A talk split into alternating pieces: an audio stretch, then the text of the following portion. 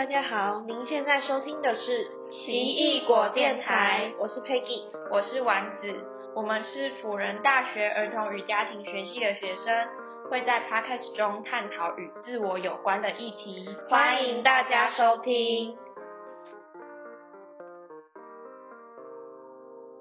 Hello，大家好，欢迎回到奇异果电台，我是丸子，我是 Peggy，我们今天呢要来介绍。关于衣服类型的东西，大家应该多多少少都有听过吧。然后，呃，可能在听的听众，有些人有一些谈恋爱的经验，或者是没有，但是大家至少一定都有交过朋友吧？不知道你们在交朋友，在人际关系中，或者是跟伴侣的相处中，有没有遇到一些好像不知道自己到底怎么了，为什么会有这些反？或者是跟他们相处起来的时候，你们的互动会让你觉得卡卡的、怪怪的，然后也不晓得怎么了，然后所以可以邀请你们来听这一集，就是可以认识一下自己的依附类型是什么，搞不好有可能可以反观到自己在伴侣或者在跟朋友相处的过程中，呃，有一些解答吗？可以认识。一下，这样好。然后呢，在认识依附类型前，想要先跟大家分享有一个实验，叫做恒河猴实验。就是它是在很久很久很久以前，有一个心理学家叫做哈洛，他所做的一个恒河猴实验。那时候呢，嗯，他是把一个叫铁丝妈妈跟布妈妈摆在一起，然后有一个 baby，就是恒河猴在那边，然后。呃，铁丝妈妈身上又有一个奶瓶，就是可以把恒河猴喂饱的，里面有装奶的奶瓶。然后铁丝妈妈就是一个冷冰冰的铁丝嘛，就是没有感情，没有爱。但布妈妈她是外面又包了一层很柔软，可以让猴子感觉到爱或是温暖的一个布。那这个实验呢，就是想要去观察说，到底。妈妈，我们的照顾者对我们的爱啊，或是安抚，或是一些关心，到底是不是重要的？还是说，呃，只需要给我们喂饱、吃饱就好了？然后，反正那个时候，呃，猴子它的反应是，一开始它很饿的时候，会一直去找铁丝妈妈，然后会一直吸那个奶，但是等到它吃饱之后，就马上会跑回布妈妈身上哦，就是他会把它抱很紧，但是当他又肚子饿的时候，就又会跑回去铁丝妈妈那边。可是不论怎么样，他最最后最后就一定会再回去布妈妈那边。所以这个实验告诉我们，呃，其实照顾者的一些关爱，不论是言语或是肢体的碰触、抱抱啊，或什么都对小孩子来说真的非常非常的重要。对，然后在这个实验还有后续的一些其他的呃实验，也是在告诉我们这件事情。然后如果大家想要去看这个影片的话，YouTube 上面都有，就是很好找，叫做哈洛德恒河猴实验。然后我们接下来呢，就是要来介绍四种依附类型。依附类型，它就是说小时候可能在家庭中。得到什么样的照顾，父母是怎么样对待你的，会让你的心理产生什么影响？然后到你长大过后，跟同才啊，或是跟伴侣在亲密关系中的时候，跟另外一半相处的那个模式，可能就会是差不多，就是会出现这样子的反应状态。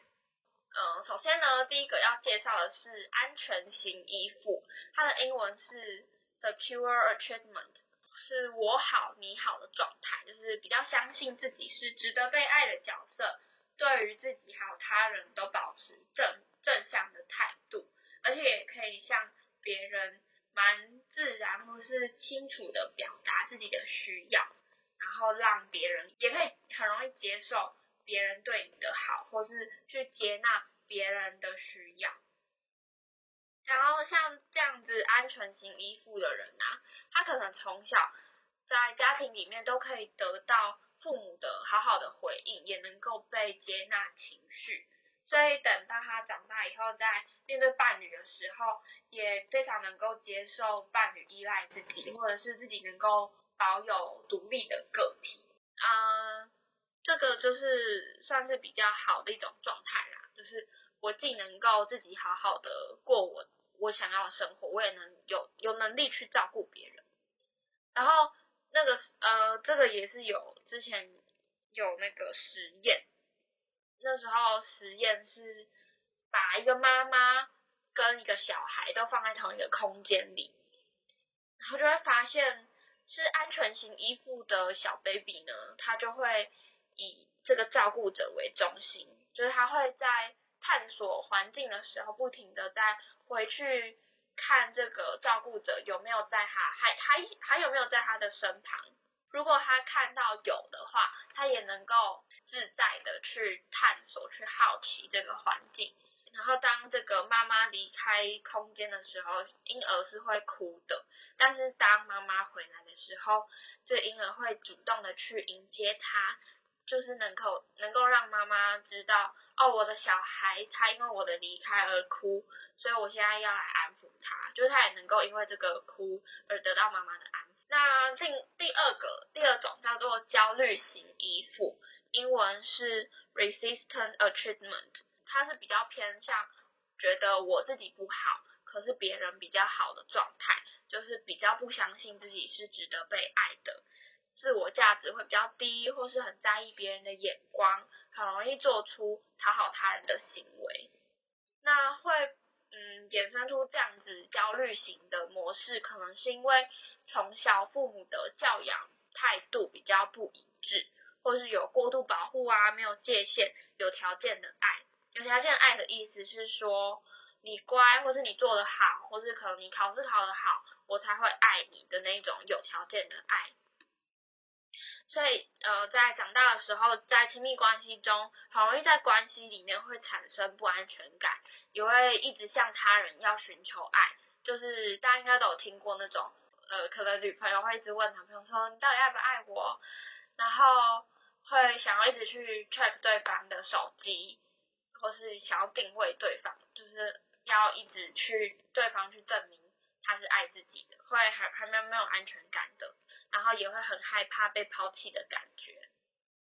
那这个呃实验的时候是也是一样，虽然在呃照顾者跟小 baby 虽然在同一个房间，但是婴儿仍然会感到很焦虑不安。他没有办法像安全型依附的人一样去很放心的探索环境。然后当照顾者离开的时候，小小婴儿会哭。可是照顾者回来的时候，婴儿会呈现很矛盾的状态，因为刚就有提到安全型可能会就是很自然的表现出我我哭嘛，然后我很需要你回来，但是焦虑型依附的人他就会变成是说表现出对照顾者很生气或是抗拒的那个样子，所以才会说是矛盾的状态，然后。他虽然在照顾者的陪伴之下，仍然会对陌生人很小心翼翼的态度。那第三个叫做逃避型依附，英文是 avoidant attachment。逃避型依附的状态是我我好你不好，我比较好，按就是其他人都比我不好那种，然后会比较偏喜欢独来独往，不喜欢依赖他人，因为觉得只有自己可以信任，而且也不太会表达自己的情绪。那这样有可能是因为小时候表达我的情绪或是需求的时候，并没有得到呃安慰，或者是直接被忽略、被拒绝的。所以，嗯，大家应该有听过，可能是男生比较容易会有逃避型依附的状态，女生比较容易会有焦虑型，因为社会价值观的影响吧，华人文化会比较不。能够接受男生表达自己的情绪或是脆弱，然后所以小时候就会很多时候被拒绝，那长大就会变成比较是觉得只能靠自己的那种感觉，嗯，那在亲密关系中也会偏向为了保护自己，所以不要再次受伤，所以就会比较逃避亲密关系，然后。当伴侣表现出焦虑、不安全感的时候，逃避型的人会不太能够接受对方，就是会比较躲回自己的空间的那种感觉。好，最后一个是叫混淆型，英文是 disorganized disoriented achievement，就是我不好，你也不好，高焦虑、高抗拒的关系。很希望去依赖别人，可是又很害怕关系的情境。这个混淆型呢，大家一听应该就知道说，就像可能刚刚焦虑型或是抗呃逃避型，都会有一个很明显偏向一个我很很需要依靠别人才能够知道自己的价值，另外一个是我只能依靠我自己。但是混淆型它不一样，它是。可能常常都在这两边摆荡，但是你没有办法预测说，在现在这状况中，它会出现什么样的呃状态，它没有办法有一个固定的形形态出现。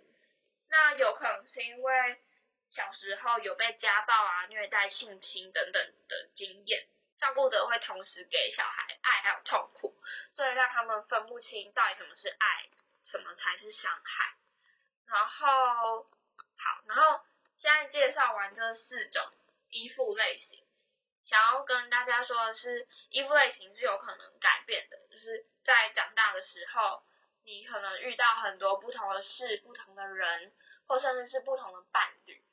都有可能会改变自己的呃依附形态。例如说好了，如果说我今天是一个焦虑型依附的人。那我如果遇到一个比较安全型依附的伴侣的话，因为对方给我的安全感是足够的，当我每次可能很焦虑或者是我觉得没有安全感的时候，可是可以感受到对方给我安全感，那我也会渐渐的变得是安全型依附的人。好，但是当如果说我遇到一个非常逃避型依附的人，他没有办法给我足够的安全感，不仅这样，还可能拒绝我的情绪。之类的话，那我可能就会变得就更更更更焦虑的那种，对，所以呃，大家不用担心说，如果我自己现在是处在不安全型依附的人，那我会不会一辈子就只能这样？嗯，就是，对对对，就是我想问一下，刚刚介绍了四种心态，那有没有推荐，就是听众可以怎么样判断自己是哪一种？就是有没有什么？可能测验啊，或是嗯自己去评断的标准。网络上有那种依附类型的测验，就是蛮好找的。我记得什么华人，就是有几个有比较指标性的网站有做。那我觉得大家就是，它可能是用量表的形式吧，嗯，也可以去测测看。对，但如果想要真的很分析。透彻的话，应该还是要去找心理师帮你分析。嗯嗯嗯嗯，对对对对。或是如果大家是自己，自己可以稍微想一下自己在伴侣关系或者在朋友、家人、家人的时候出现比较偏向哪一个状态的人。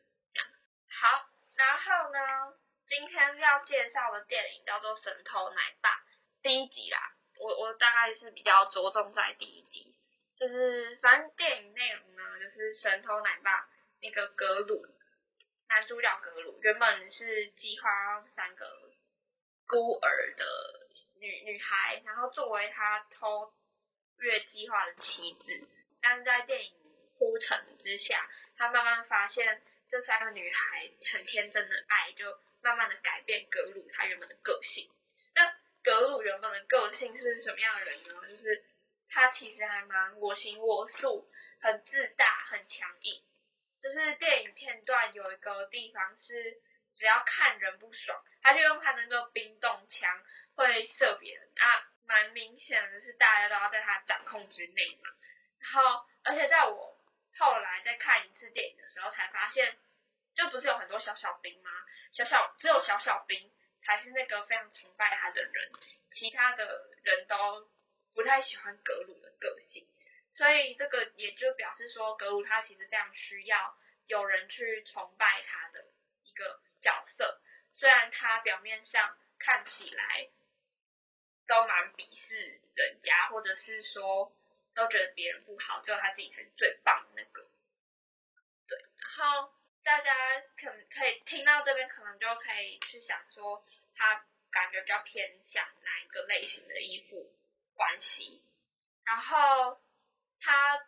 跟电影中有演到他跟他妈妈的关系大概是什么？就是从小的时候，格鲁会抱持很多那种小男孩会有的梦想嘛，就是可能我想要当太空人啊什么的那种梦想，嗯，也想要得到妈妈的认同。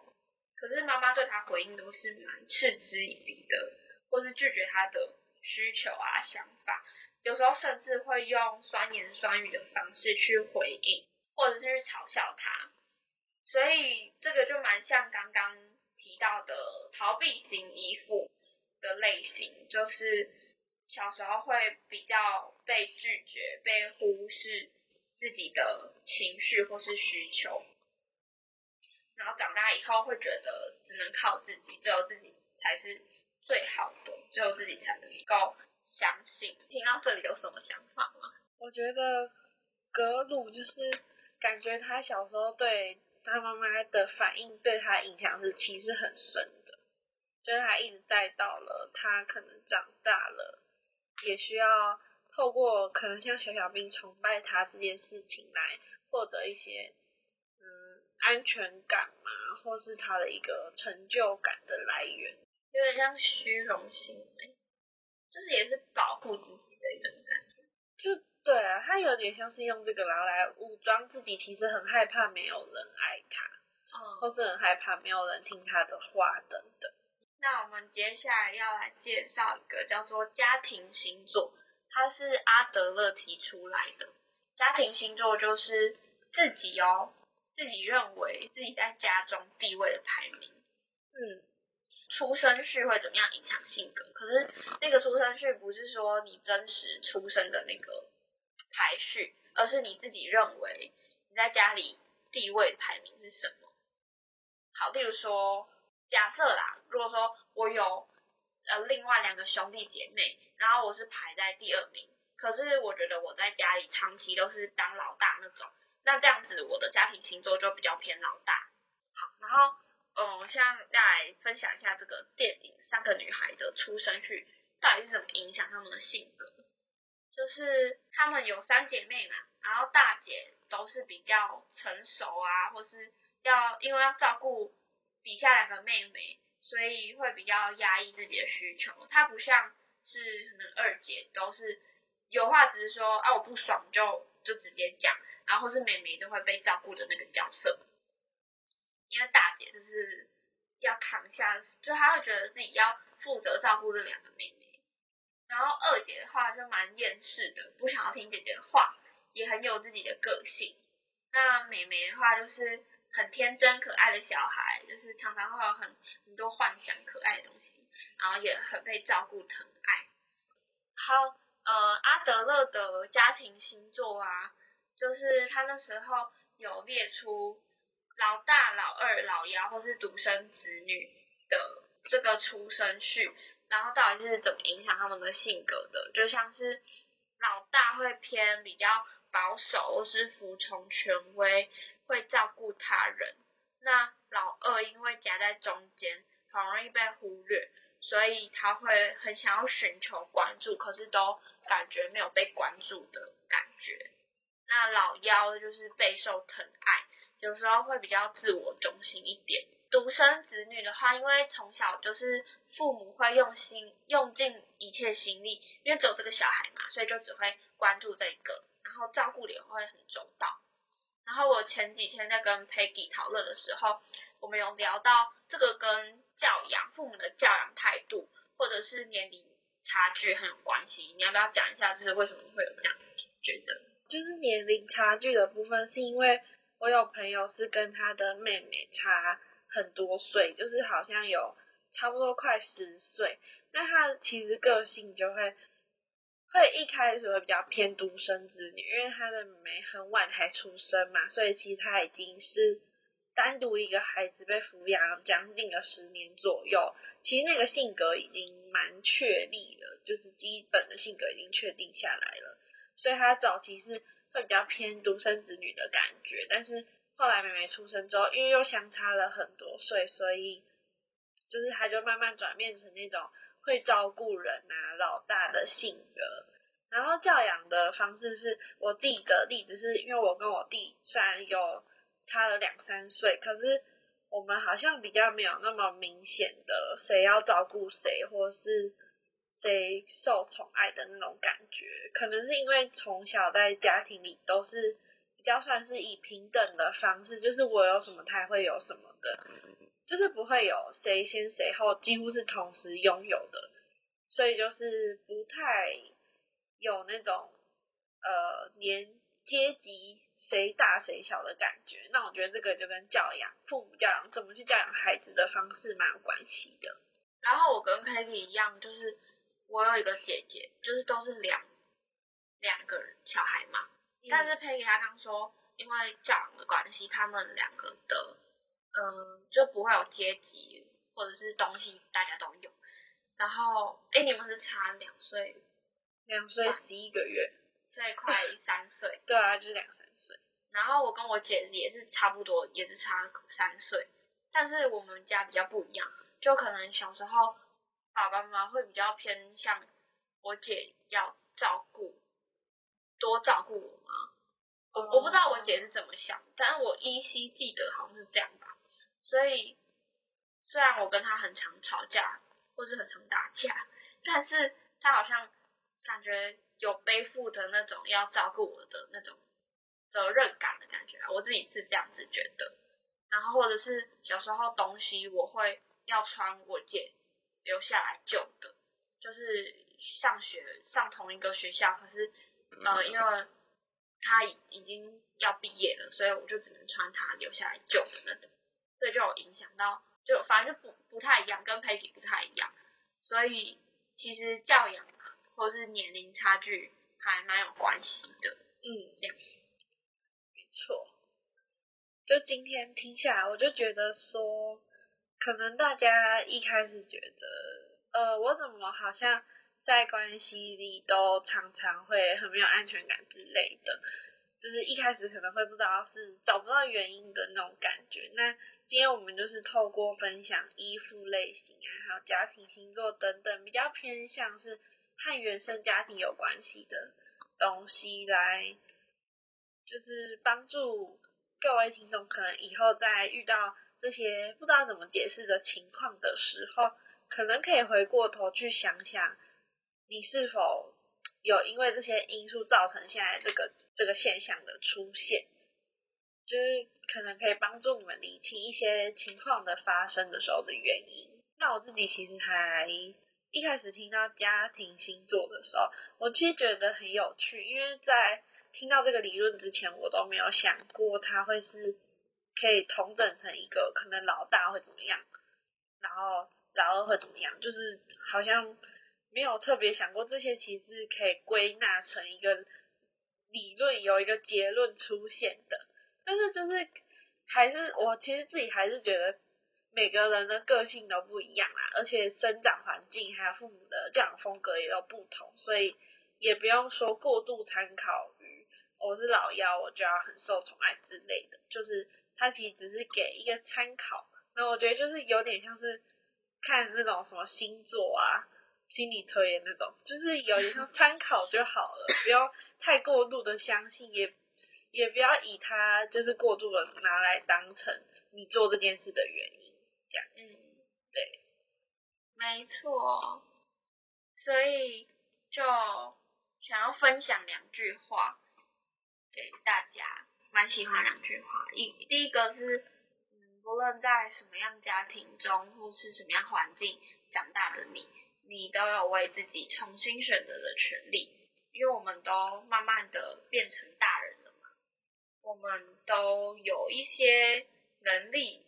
会可以去选择要怎么样生活，或是要跟什么样的人在一起，我们不再是小孩，因为小孩感觉。比较没有办法，嗯，真的为自己做选择，或是也没有赚钱的那个能力，所以我们都可以为自己创造不一样的人生。然后第二句话呢，就是请，这是我在就是这学期修课听位老师讲的话啦。他说，请让你当自己的替代父母，用你想要被爱的方式爱你自己。就是如果你不喜欢，或是你你甚至是很恨你小时候父母为什么会这样子对待你，但你现在长大了，你可以用你想要被爱的方式，慢慢的去照顾自己，或是爱你自己。嗯，听起来是有点鸡汤啦，但是，嗯，我是觉得真的重视自己或是照顾自己，真的是一辈子要去学习的功课，因为只有自己才能够跟着自己一辈子。好，那下一集的话呢，也会用电影来跟大家讨论与人相处之间的关系，也会稍微带到一下这一集有介绍到的依附理论。好。谢谢你收听本集节目，祝你有一个美好的一天。我是丸子，我是 Peggy，我们下周见，拜拜。